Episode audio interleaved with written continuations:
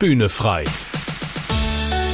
Der Podcast von ERF Pop mit Tabita Bühne. Veränderung bedeutet ja Umbruch, Transformation, Umformung, anders werden. Hallo und herzlich willkommen zu Bühne frei, einem neuen Podcast zu den wichtigsten Fragen des Lebens.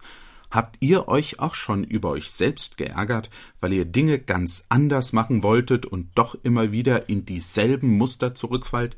Ihr würdet euch gerne verändern, aber ihr wisst nicht wie, und wenn ihr es wisst, dann schafft ihr es trotzdem nicht. Dieser Podcast will euch dabei helfen, diese Hürden zu überwinden, und zwar in ganz verschiedenen Lebensbereichen. Dieser Podcast wird gestaltet von uns, das sind Tabita Bühne und Horst Gretschi. Tabita war Model und Schauspielerin, ist jetzt systemischer Coach, Ernährungs- und Fitnessberaterin, Redakteurin bei einem Sportmagazin und Buchautorin. Sie läuft sehr gerne und liebt Schokolade und sie ist sehr neugierig. ja, ich glaube, das ist auch eine Sache, die wir beide gemeinsam haben, oder? Diese kindliche Neugier. Ja, das stimmt. Also das muss ich auch haben als Radioredakteur bei ERF Pop. Also wer Journalist werden will, wer als Redakteur unterwegs sein will, der muss einfach von Natur aus neugierig sein. Ich bin ja eigentlich studierter Theologe, bin äh, mehr oder weniger im zweiten Bildungsgang dann zum Redakteur bei ERF Pop geworden und ich äh, sammle Gesellschaftsspiele, habe auch einen eigenen Blog über Gesellschaftsspiele und stelle die auch gerne bei uns im Radioprogramm vor. Ja, das langt jetzt eigentlich zu mir, denn wir wollen ja über wichtige Lebensthemen sprechen und unser erstes Thema, das ist die Lebensveränderung, vielleicht das wichtigste Thema überhaupt. Da hast du, Tabitha, selbst äh, schon mehrere Momente erlebt, die dein Leben verändert haben. Ja, auf jeden Fall. Also einige. Es gibt ja so Momente, die verändern wirklich das ganze Leben. Bei mir war es, als ich noch ein Kind war, als eine Freundin von mir ermordet wurde. Das hat meine kleine heile Welt ganz schön ins Wanken gebracht. Ich fühlte mich auf einmal gar nicht mehr so sicher und wusste nicht mehr, ja, der Gott, von dem ich immer geglaubt hatte, er hat alle Kinder lieb und passt auf uns auf, der hat das zugelassen und da habe ich zum ersten Mal gemerkt, äh, irgendwie ist ja, das Leben nicht sicher und ich bin nicht sicher und wenn es hart auf hart kommt, muss ich gucken, dass ich auf mich selbst aufpasse. Also das hat sehr viel bewirkt. Dann gab es natürlich einige Momente in der Schule, die eher wiederkehrend waren. Also zum Beispiel, dass ich jeden Tag auf dem Weg zur Schule im Schulbus von einem Jungen ähm, gehänselt wurde. Der hat mir quasi jeden Tag gesagt, dass ich dumm und hässlich bin. Wenn man das jeden Tag hört, dann verändert das auch was genau wie der Schulwechsel dann. Ich bin dann nach der 10. Klasse auf, eine andere, auf eine andere Schule gekommen und habe dann wirklich bewusst entschieden, ich will jetzt anders sein. Ich muss schön und beliebt sein und erfolgreich, äh, sonst macht mein Leben keinen Sinn. Das führte dann zu einer regelrechten Veränderungssucht in den 20ern. Also da war ich immer auf der Suche nach dem nächsten Kick und dachte wirklich, äh, nur wer sich ständig ändert, wird glücklich. Das auch dazu führte, dass ich dann eine Pause von der Uni nahm, um als Schauspielerin und Model unterwegs zu sein. Und da gab es tatsächlich auch einen Moment, der mein Leben nachhaltig verändert hat. Das war, nachdem ich ein Jahr lang investiert hatte in ein Filmprojekt. Ich hatte die Hauptrolle in einem Horrorfilm. Ja, wir hatten viel Zeit und Mühe investiert. Ich war fast pleite, hatte große Hoffnung, dass ich dann durch den Film endlich Erfolg habe. Und dann war es so, dass der Regisseur am Ende im Wald stand und sich erschießen wollte, weil die ganze Finanzierung auf einmal nicht funktionierte und die sich zerstritten hatten mit den Finanzberatern und was weiß ich nicht alles. Und ja, das endete dann so, dass ich tatsächlich so einen Zusammenbruch hatte und wusste, ich, ich bin pleite, ich bin als Schauspielerin nicht erfolgreich. Eigentlich ist alles umsonst gewesen und das hat dazu geführt, dass Gott in mein Leben gekommen ist. Eine ganz wunderbare ähm, Geschichte. Ja, die hat mich sehr verändert, aber danach wurde es auch nicht immer alles schön und einfach.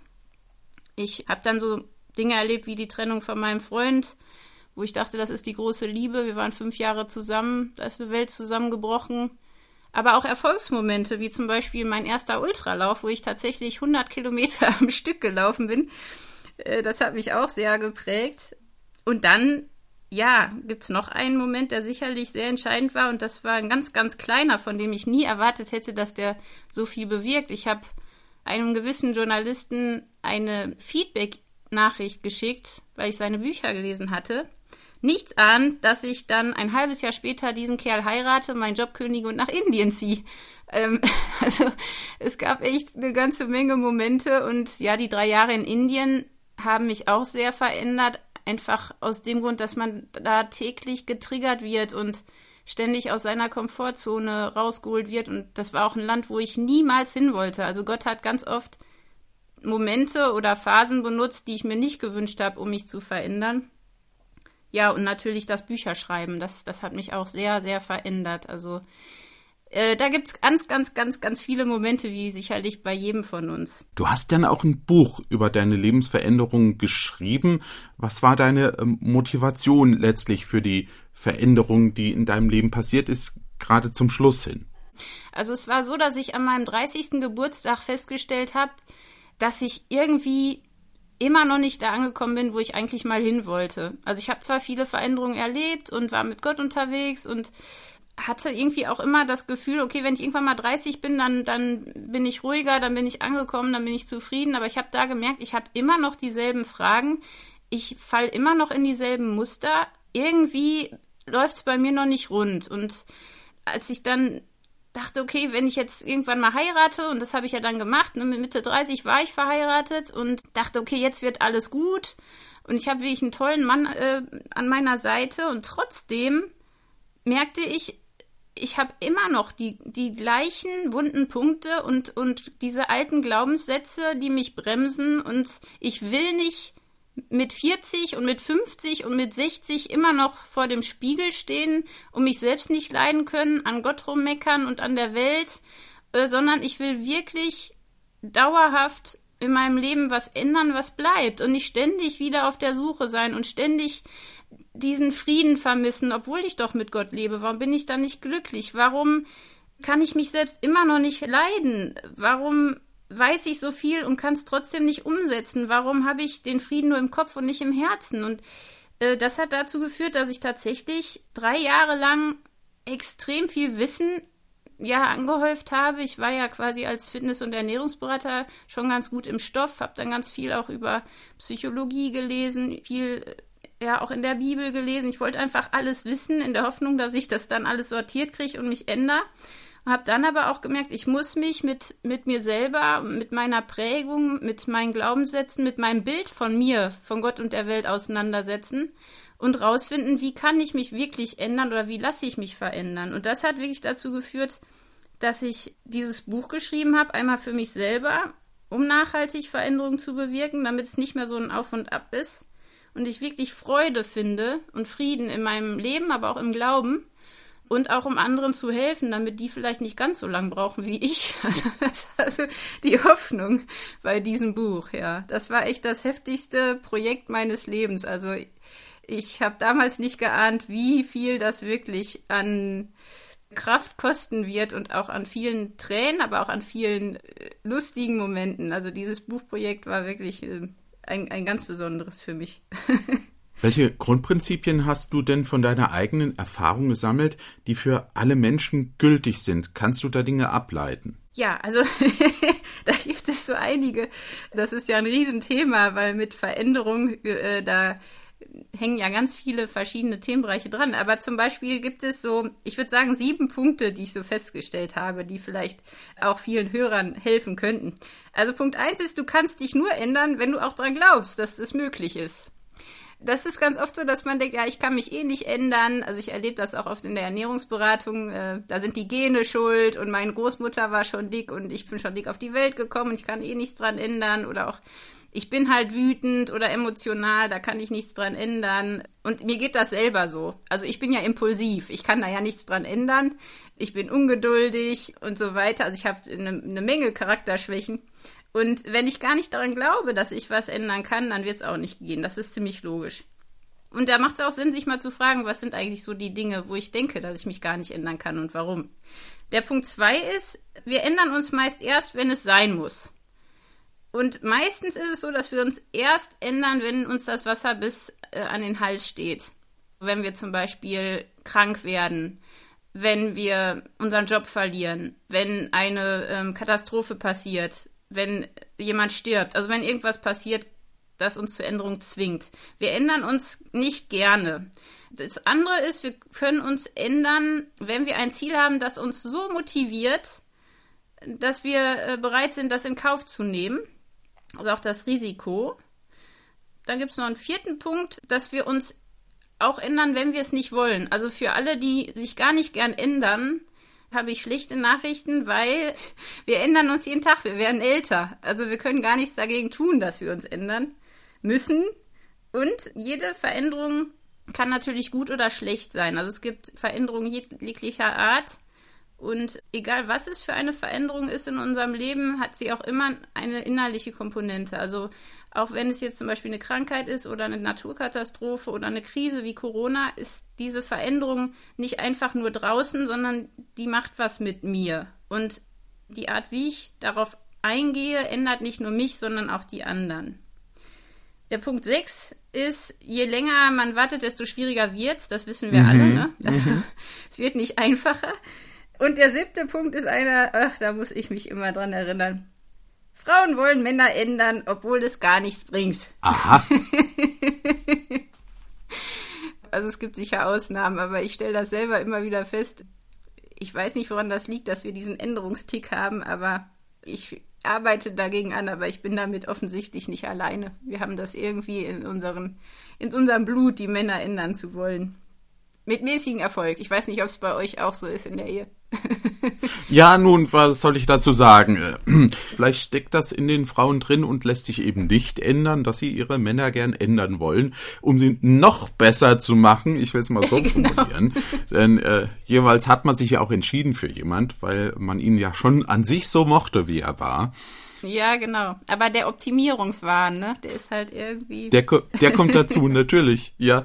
Also ich merke das ja auch an mir selber. Also du hast es von dir ja beschrieben, wie viele äh, Veränderungsmomente du hattest, aber auch ähm, warum das auch schwierig war an vielen Stellen. Da würde ich auch gerne mal nachhaken, weil ich es bei mir auch gemerkt habe, an manchen Stellen, wo ich gerne aus mir herauskommen wollte, Dinge anders machen wollte und es dann doch wieder nicht getan habe. Warum ist es denn eigentlich so schwer, sich zu ändern? Ja, das ist eine gute Frage. Zum einen ist es so schwer, weil eben Veränderung immer Kraft kostet. Und wir haben eigentlich keine Garantie meistens, ob es wirklich besser wird hinterher. Und wir müssen immer ein Risiko eingehen. Also ich habe das, ich weiß nicht, ob du das als Kind so erlebt hast, wenn du auf der Straße so einen Regenwurm gesehen hast und dich gefragt hast, warum macht dieser dumme Regenwurm sich auf den Weg über diese Straße? Es ist doch so gefährlich und weiß der denn, was er tut? Also jetzt unabhängig davon, ob der Regenwurm weiß, was er tut, aber ja. er geht ja wahrscheinlich davon aus, dass es auf der anderen Straßenseite besser ist. Ne? Vermutlich. Vermutlich. Also entweder es war ganz schlimm da, wo er war, wo er es nicht mehr aushalten konnte, oder er hofft, dass es besser wird. Aber das Risiko ist halt hoch und, und deswegen wollen wir eigentlich keine Veränderung. Dann ist die, die Verlustaversion extrem entscheidend. Also es ist so, dass wir Verluste immer höher bewerten als Gewinne. Also wenn ich jetzt zum Beispiel 100 Euro verliere, ärgert mich das viel, viel mehr, als wenn ich 100 Euro gewinne. Das ist ganz interessant, auch im, im Nachhinein. Ich erinnere mich immer an Momente, wo ich zum Beispiel Geld verloren habe, wo uns in Amerika das Auto abgeschleppt wurde, bin ich heute noch sauer auf meinen Mann, weil wir da 300 Dollar bezahlen mussten.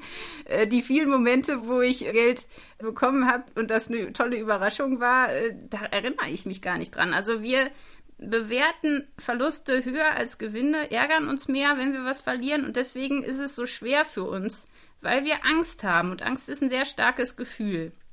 Und dazu kommt noch, dass wir Gewohnheitstiere sind. Also wir tun das meiste, also ich, wirklich weit über die Hälfte dessen, was wir so am Tag tun, passiert automatisch.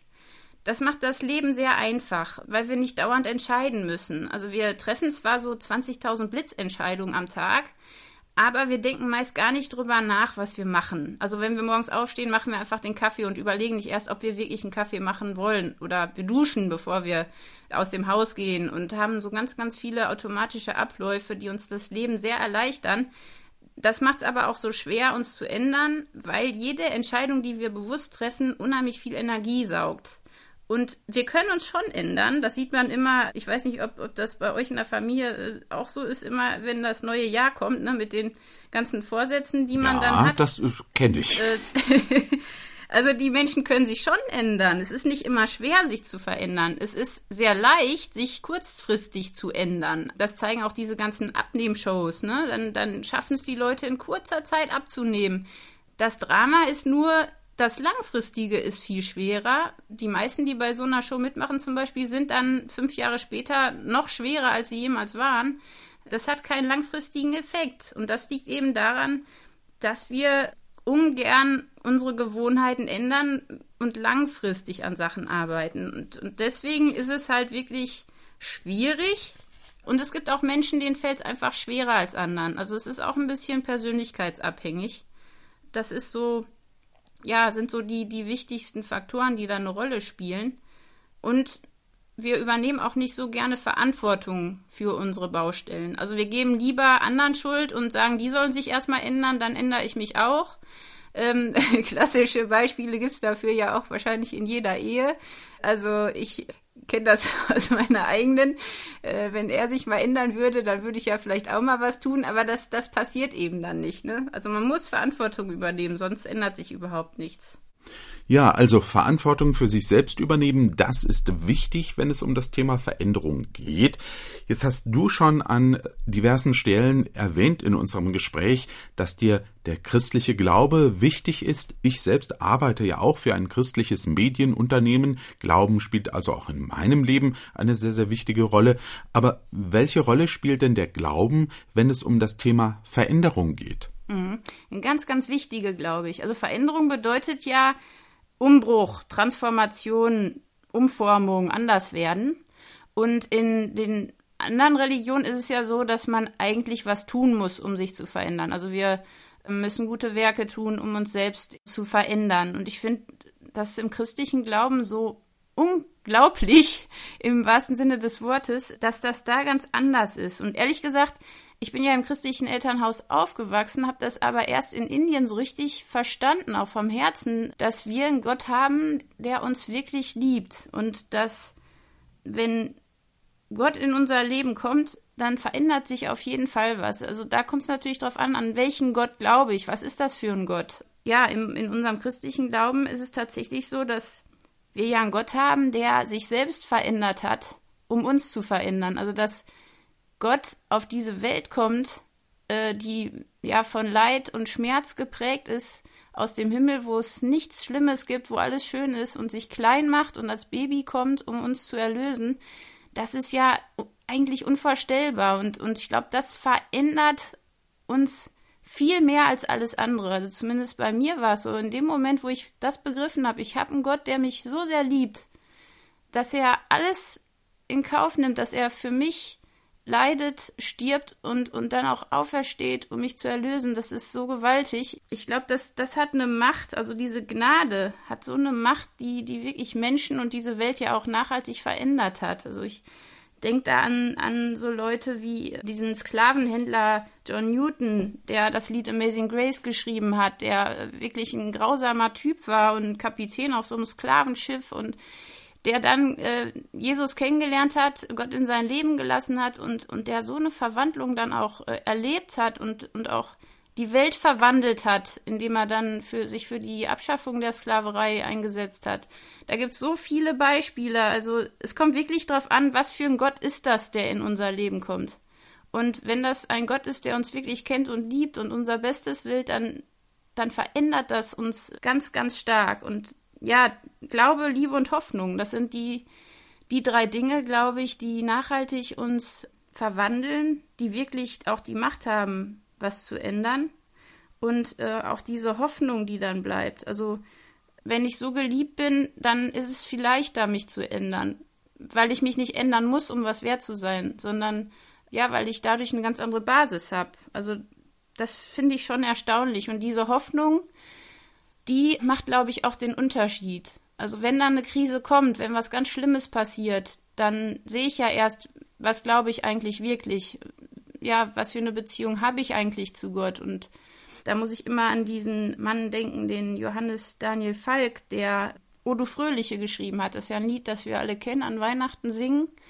Und man hört das so und denkt, ach, wie schön, die Welt ist toll und alles ist gut. Aber der Typ, der hat das Lied geschrieben, als gerade die Hälfte seiner Kinder an der Seuche verreckt war und hat dann ja ein Rettungshaus für verwahrloste Kinder gegründet und denen dieses Lied gewidmet. Also, O du Fröhliche. Also so eine Hoffnung zu haben, die einen dann auch trägt, das ist, glaube ich, das, was im christlichen Glauben das Einzigartige ist und wo wir uns immer wieder auch dran erinnern müssen. Und ich mich auch, ehrlich gesagt. Ich musste, als du das eben erzählt hast, auch an den Reformator Martin Luther denken. Der hat ja durch diese Erkenntnis, ich bin von Gott geliebt, ohne etwas tun zu müssen, das hat ja die Reformation ausgelöst und hat ihn ja auch verändert, völlig seinen Glauben verändert, sein Leben verändert und damit hat er die Welt verändert. Das fand ich auch ganz spannend, ja, das zu sehen im Leben von Martin Luther, wie sein Leben äh, verändert wird durch diese Erkenntnis. Ganz genau. Und ich glaube, so Vorbilder brauchen wir auch. Und damit müssen wir uns auch mehr auseinandersetzen, ne? Gerade mit so Martin Luther, das ist ja ein wahnsinniges Beispiel, das stimmt. ja, und Martin Luther, der hat ja nicht nur diese Erkenntnis gehabt, der hat sie dann tatsächlich auch ins Leben umgesetzt, also er hat etwas getan. Und die Frage ist natürlich, wir haben jetzt so viel über Veränderungen gesprochen, was Veränderungen schwierig macht, was Veränderungen ermöglicht, auch welche Rolle der Glauben spielt. Und jetzt nochmal ganz allgemein gefragt, wie bekomme ich es denn hin, mich jetzt auch tatsächlich zu verändern? Gibt es da konkrete Schritte, die du nennen kannst? Ja, auf jeden Fall. Also erstmal müssen wir natürlich wissen, wer wir sind, wo wir herkommen und wo wir hinwollen. Und dafür muss man sich auch wirklich Zeit nehmen, das mal genau auszufiltern. Wo will ich hin? Was sind meine Ziele im Leben? Und die Ziele sollten realistisch sein, sich lohnen und uns auch motivieren. Oft haben Menschen so ganz allgemeine Ziele, wie zum Beispiel, ich will jetzt gesünder leben. Das ist jetzt kein Ziel, das ist ein Wunsch. Da muss konkret dann gesagt werden, was heißt das? Also für mich zum Beispiel heißt das, ich muss Körper, Geist und Seele wirklich mit, mit guten Dingen füttern. Und wie gehe ich da jetzt in den nächsten drei bis fünf Jahren, damit das langfristig ist, in meinem Alltag dran? Also was ändere ich konkret? Bei realistischen Zielen ist wichtig zum Beispiel, ich habe lange versucht, gar keinen Zucker mehr zu essen. Das hat überhaupt nicht funktioniert. Was ich jetzt äh, seit ein paar Jahren mache, ist, dass ich einfach das Zuckeressen aufs Wochenende verschiebe. Also Wege finden, die realistisch sind, um eben gesünder zu leben. Also langfristig ein Ziel, das mich motiviert, Maßnahmen für drei bis fünf Jahre, damit das auch hält. Gewohnheiten zu koppeln im Alltag, damit es automatisch läuft, damit es nicht so anstrengend ist. Also zum Beispiel, mein Tag beginnt immer mit einer stillen Zeit und ich habe keine Dusche, ohne dass ich mich bewegt habe draußen. Das ist für mich so, ein, so eine Kopplung von Gewohnheiten. Andere machen bei Nachrichten Schulterübung, also die gucken Nachrichten und machen gleichzeitig eine Übung. Da kann man gucken, wie man das kombiniert dass man zweimal die Woche zum Beispiel auf jeden Fall in den Wald geht, um sich was Gutes zu tun. Also Gewohnheiten ändern und natürlich Mitstreiter suchen. Alleine schaffen wir es nicht so gut wie zu zweit. Und wenn ich jemanden in meinem Leben habe, mit dem ich das zusammen in Angriff nehmen kann, ist das viel leichter. Also sich verabreden, einmal die Woche zum Laufen oder auch zum Beispiel bei Charaktereigenschaften mache ich das mit meiner Schwester zusammen, dass wir pro Monat uns ein Thema wählen und dann auch gemeinsam immer wieder Rücksprache halten, wie es so läuft. Das ist toll, weil man sich gegenseitig motiviert und auch erinnern kann an Erfolge und auch die Veränderung beim anderen so ein bisschen miterlebt. Und das ist einfach total schön. Das macht auch viel mehr Spaß, sich dann zu ändern. Und was noch wichtig ist, sich auf Rückschläge vorzubereiten. Also wenn ich jetzt zum Beispiel Mist baue und ich esse doch wieder drei Stücke Kuchen, dann lasse ich einfach am nächsten Tag äh, das Frühstück weg. Äh, und das wird irgendwann automatisch so, weil der Körper sich dran gewöhnt. Und so können wir langfristig auch wirklich was ändern. Ja, das sind so die Tipps, die ich hätte. Und vor allem Freude. Freude ist ganz wichtig, sonst ändern wir uns nicht. Also, Veränderung ist möglich und bei der Veränderung helfen bestimmte Schritte, die hast du eben benannt, Tapita. Ja, das war's für heute mit unserem ersten Podcast zum Thema Lebensveränderung. Und da gibt's natürlich ganz viele Bereiche im Leben, wo wir Veränderung wollen, wo ihr vielleicht Veränderung wollt. Einer davon ist zum Beispiel das Thema Angst. Das werden wir nämlich in zwei Wochen behandeln. Dieser Podcast, den wir beide machen, den wird es also alle zwei Wochen geben. Und dann haben wir alle zwei Wochen einen neuen Lebensbereich, über den wir mit euch reden wollen, wo Veränderung vielleicht angesagt ist bei euch, wo ihr euch vielleicht Veränderung wünscht und wir wollen euch dabei helfen, diese Veränderung dann auch tatsächlich umzusetzen. Ja, das war's an dieser Stelle. Wir verabschieden uns, sagen Tschüss, bis zum nächsten Mal. Ja, habt alle einen fröhlichen Tag. Bühne frei der Podcast von ERF Pop mit Tabita Bühne. Mehr Infos und Podcasts gibt's auf www.erfpop.de.